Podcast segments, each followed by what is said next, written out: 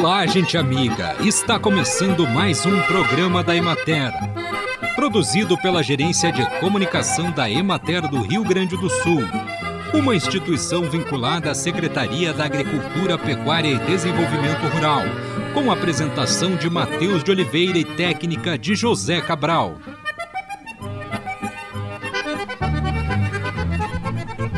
Um jantar adequado e saudável é composto por comida de verdade, como arroz, feijão, legumes, verduras, entre outros. Alimentos que são em natura de baixa caloria, fontes de vitaminas, minerais, fibras e tantos outros nutrientes que, em conjunto, atuam para garantir o bom funcionamento do corpo. Assim, de acordo com o Ministério da Saúde, o consumo de frutas, legumes e verduras exerce um papel fundamental na promoção e na manutenção da saúde e na prevenção das doenças crônicas não transmissíveis, sendo essencial para uma melhor qualidade de vida. Em contrapartida, o baixo consumo de frutas, verduras e legumes com tendência à substituição de alimentos in natura e minimamente processados por alimentos ultraprocessados, está diretamente relacionado ao aumento simultâneo das prevalências de excesso de peso e outras doenças crônicas não transmissíveis. A determinação do rendimento de grãos de trigo depende de três etapas do ciclo de desenvolvimento da planta a primeira etapa ocorre desde a emergência, passando pelo período de afilhamento até a metade do alongamento. O evento mais importante nessa etapa é a expansão da área foliar, sendo desejável que no final dessa etapa a cultura tenha área foliar suficiente para interceptar a maior parte da radiação solar incidente, cerca de mais de 90%. A segunda etapa compreende o crescimento das espigas ainda sem grãos. O evento principal é a determinação do número potencial de grãos, que é condicionado pela sobrevivência das flores geradas.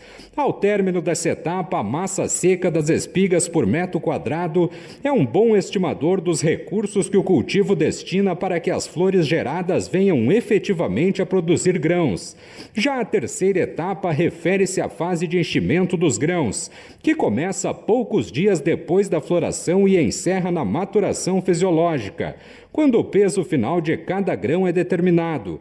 O rendimento de grãos em trigo é mais limitado pela capacidade de armazenamento dos destinos do que propriamente pela fonte disponível, área fotossinteticamente ativa das plantas, para encher os grãos.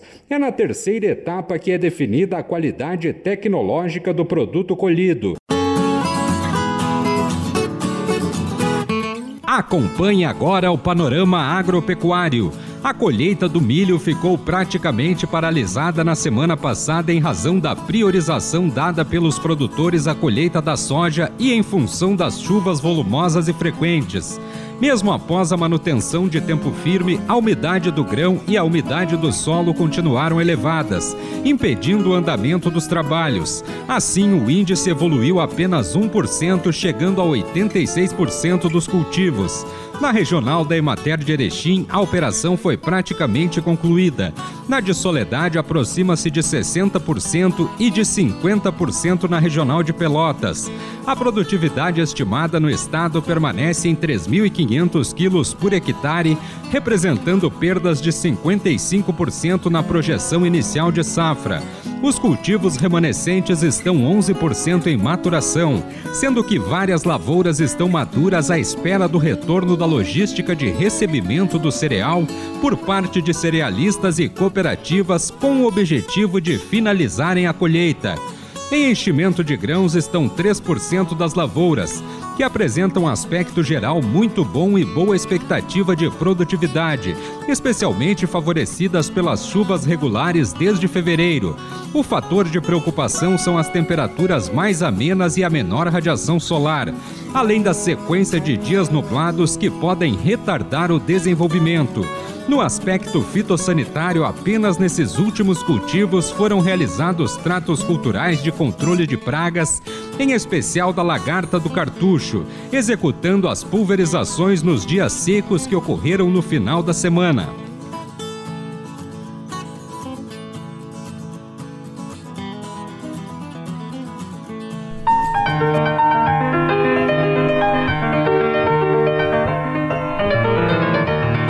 Objetivo de discutir e sensibilizar os bovinocultores de leite sobre a importância da alimentação para o rebanho, em um momento onde os custos de produção com alimentação estão relativamente elevados e a alimentação é um dos principais componentes dos custos de produção, foi realizado no dia 6 de maio em Rio Pardo um dia de campo sobre estratégias para reduzir custos de produção na bovinocultura de leite. O evento, promovido pela Emater Ascar, vinculada à Secretaria Estadual de Agricultura, Pecuária e Desenvolvimento Rural, Embrapa e a FUBRA, reuniu agricultores de nove municípios do Vale do Rio Pardo e apresentou os temas planejamento forrageiro, organizando para vencer dificuldades, alimentos conservados, como produzir mais leite mais barato, e pastagens perenes tropicais são milagrosas, o tema Como produzir mais leite mais barato foi explicado pelo extensionista rural Diego Barden dos Santos durante o dia de campo. Diego, como os produtores podem produzir mais leite e reduzir os custos de produção? Nós estamos aqui na estação de alimentos conservados e o nosso slogan é Como produzir mais leite e mais barato. Nos últimos anos, nos últimos dois anos especificamente, a gente teve muita dificuldade de produzir quantidade e qualidade de alimento conservado. Com essa situação, muitos produtores tiveram que comprar alimentos e quando não tiveram que comprar nos alimentos que eles tinham em casa, como silagem de milho ou silagem de cereais de inverno, que estavam com, com, com baixa qualidade, o aporte de ração, de concentrado, para melhorar e equilibrar a nutrição das vacas foi muito grande e ele teve que acontecer ao longo do ano, porque os alimentos conservados são usados ao longo do ano. Então, ao longo do ano, o produtor vem sempre gastando um pouquinho a mais com isso. Como ele faz para produzir mais leite mais barato? Então, essa é a grande pergunta.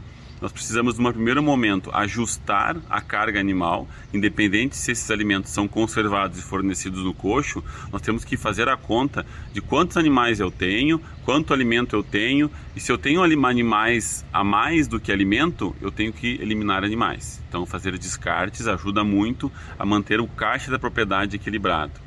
E outra maneira para nós conseguirmos produzir mais leite mais barato é nós começarmos a caprichar cada vez mais nos alimentos produzidos na casa do produtor, principalmente alimentos conservados como silagem de milho. Silagem de milho tem um impacto muito grande na nutrição das vacas de leite da nossa região e ela é muito usada e muito difundida. Quando eu tenho uma carga energética, uma qualidade dessa silagem muito mais baixa do que o normal, a gente precisa ter um aporte de concentrado muito maior que faz com que eleva muito o nosso custo da alimentação. Então, se eu tenho uma silagem de milho de melhor qualidade, a gente cuidando mais dos detalhes da produção, com algumas tecnologias e biotecnologias que fazem a produção ser maior e ter mais qualidade, a gente consegue produzir leite com produzir mais leite e mais barato. Na região administrativa da Emater Ascar de Soledade, a qual pertence o município de Rio Pardo, são atendidas pela instituição na área da bovinocultura de leite cerca de 900 famílias. A produção anual é em torno de 150 milhões de litros, conforme levantamento realizado em 2021. As propriedades rurais familiares na região de Soledade têm como características áreas pequenas, normalmente com mão de obra familiar, produção de pastagens na propriedade, produção de silagem em área própria ou arrendada, sendo as principais raças de vacas leiteiras a holandesa e a Jersey. Além disso, a atividade leiteira é desenvolvida junto com outras culturas, como o fumo, por exemplo. Para saber mais dicas sobre bovinocultura de leite, procure o escritório da Emater Ascar do seu município. Karina Venzo Cavalheiro, para o programa da Emater.